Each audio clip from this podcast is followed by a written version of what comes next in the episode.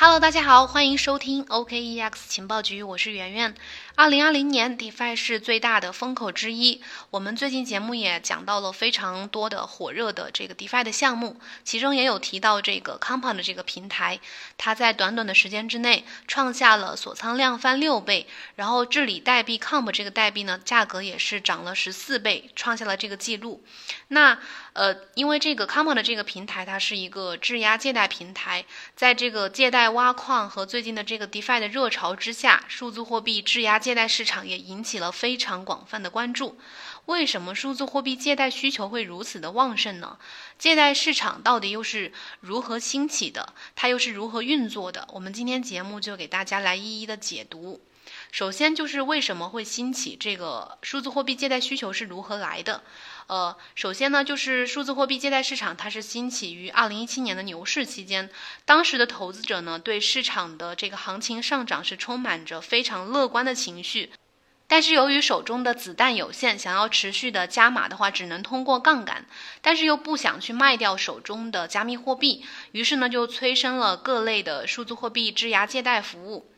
因为在熊市当中呢，不管是投资者还是项目方，都持有大量的数字货币，但是面对价格的大幅腰斩，他们其实并不愿意呃割肉或者是认输离场，而现金周转的需求呢，又迫使他们不得不寻求新的资金来源。这个时候呢，数字货币抵押是我们在不损失数字货币所有权的前提下去解决现金流的问题，解决呃资金需求的一个非常好的选择。那相比于传统的抵押借贷，数字货币借贷有什么优势呢？首先，第一点就是它的放款速度快。加密借贷的这个逻辑其实有点像这个股权质押贷款，资产流动性高，容易变现。对于借款的人来说呢，呃，信用借贷的额度有限，房抵贷和车抵贷的流程非常的复杂，经济成本和时间成本非常高。那数字货币按流程大概短时间内就可以完成到账，所以它的放款速度是非常的快的，也没有那么多繁琐的流程。第二点就是风控难度比较低。首先，这个传统的车抵贷、房抵贷，它的平台风控面临的第一件事情就是验证。数字货币是一个更好的交易品类，可以二十四小时交易，非常的标准化，而且是几乎不可能存在造假的，而且可以通过智能合约将整个流程公开透明的执行，所以这个它的风控难度是比较低的。第三点就是违约执行成本低。在传统的借贷领域呢，如果用户违约的话，会有很高的执行成本。比如说，使用一些不动产抵押贷款，走法律执行程序，非常的耗时间，而且存在很多变数。而数字货币质押借贷呢，可以通过智能合约，将整个流程公开透明的执行，不仅非常的方便，而且安全性也非常的高。再加上抵押的呢是加密货币，是数字货币。就算用户违约的话，平台也可以靠出售数字货币来获得利益保障。那接下来给大家讲讲数字货币借贷到底是哪些人在参与。首先，它主要有三个参与的主体。呃，借贷平台主要分为两类，一种是去中心化的借贷平台，一种是中心化的借贷平台。也就是说，一种是 DeFi（Decentralized Finance），第二种就是 Cfi（ 就是 Centralized Finance。DeFi 呢，已经有很多人讲过了。那我们今天其实主要跟大家分享一下，呃，中心化借贷平台的三个参与的主体。首先当然是借款方，第二就是投资方，第三就是撮合方。借款方呢，就是一些资金的需求方；那呃，撮合方呢，就是一些借贷的服务平台。第这个投资方呢，就是资金的提供方。那借款方主要有哪些人群呢？或者说他们的资金需求主要来源于哪里呢？首先就是矿工群体，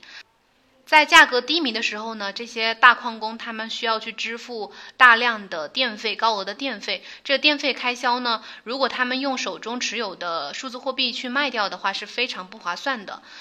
那他们又需要大量的现金流，这个时候怎么办呢？那抵押借贷可以解决这个问题。而质押借贷呢，可以让矿工继续的持有他们手中的数字货币，同时又可以解决他们的呃现金流的问题。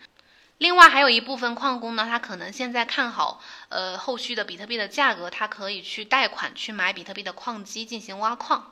第二点就是一些套利交易的需求。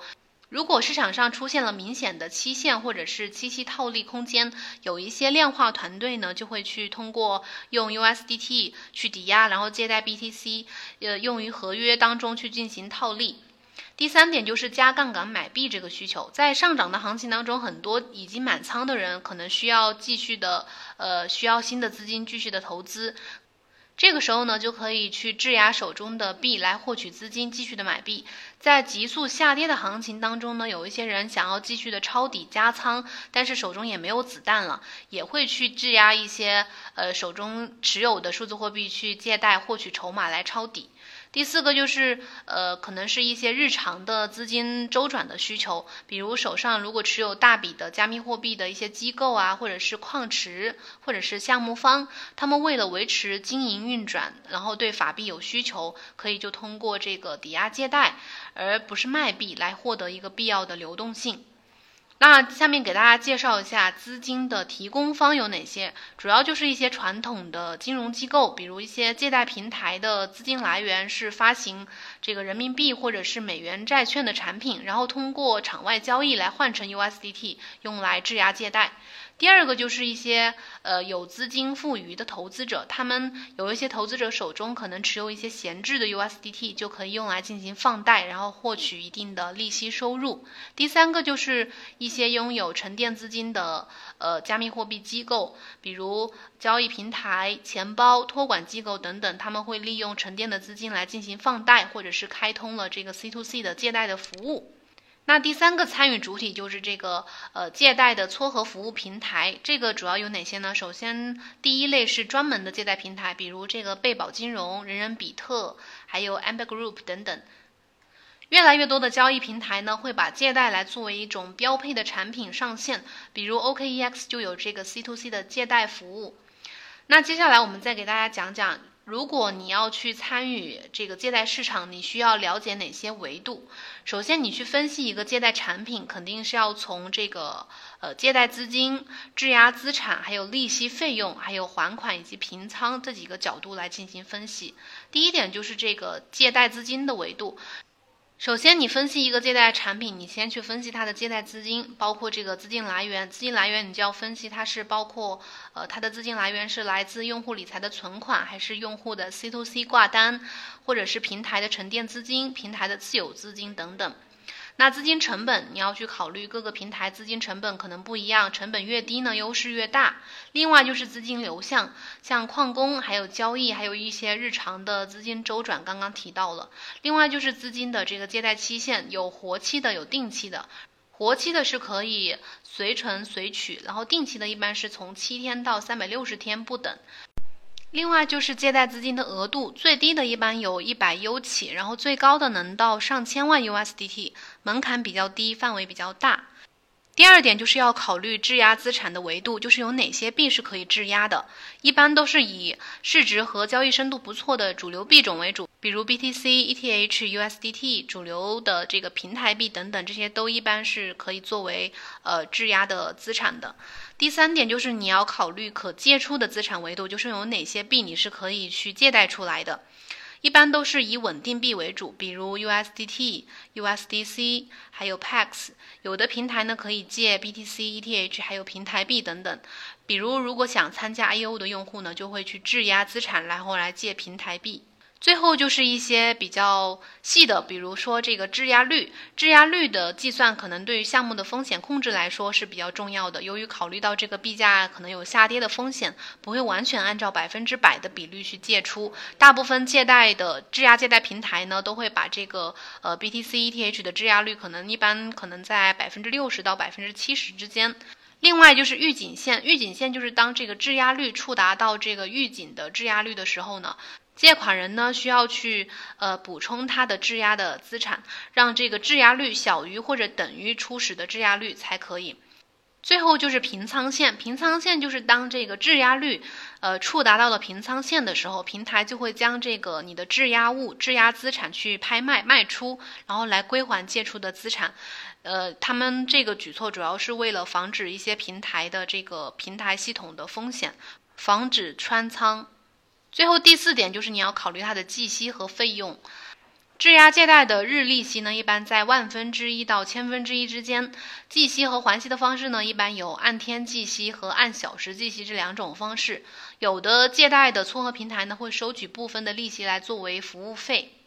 不管是 CFI 还是 DeFi，就是不管是呃中心化借贷还是去中心化借贷，我们都能看到现在的趋势呢，都会逐渐的走向融合，可能就是 CFI 加 DeFi 的结合。比如 OKEX CEO J 好最近在采访当中表示，OKEX 要成为最支持 DeFi 的交易所。OKEX 呢，除了对 DeFi 的支持，也在三月份上线了 C to C 质押借贷。用户呢可以去质押 BTC、ETH 等资产来借出 USDT，日利率呢最低能够达到万分之一。有质押借币的需求的朋友呢，可以去登录 OKEX 的 APP 进行了解。好了，今天主要就是给大家讲一讲，系统的讲一讲这个数字货币质押借贷这个市场的兴起和如何运作，呃，帮助大家了解一下这个市场。毕竟现在这个质押借贷平台是非常的，就是都在兴起当中。然后大家有什么问题呢？可以在我们的节目下面留言。感谢大家的收听，我们今天的节目就到这里，拜拜，明天同一时间再见。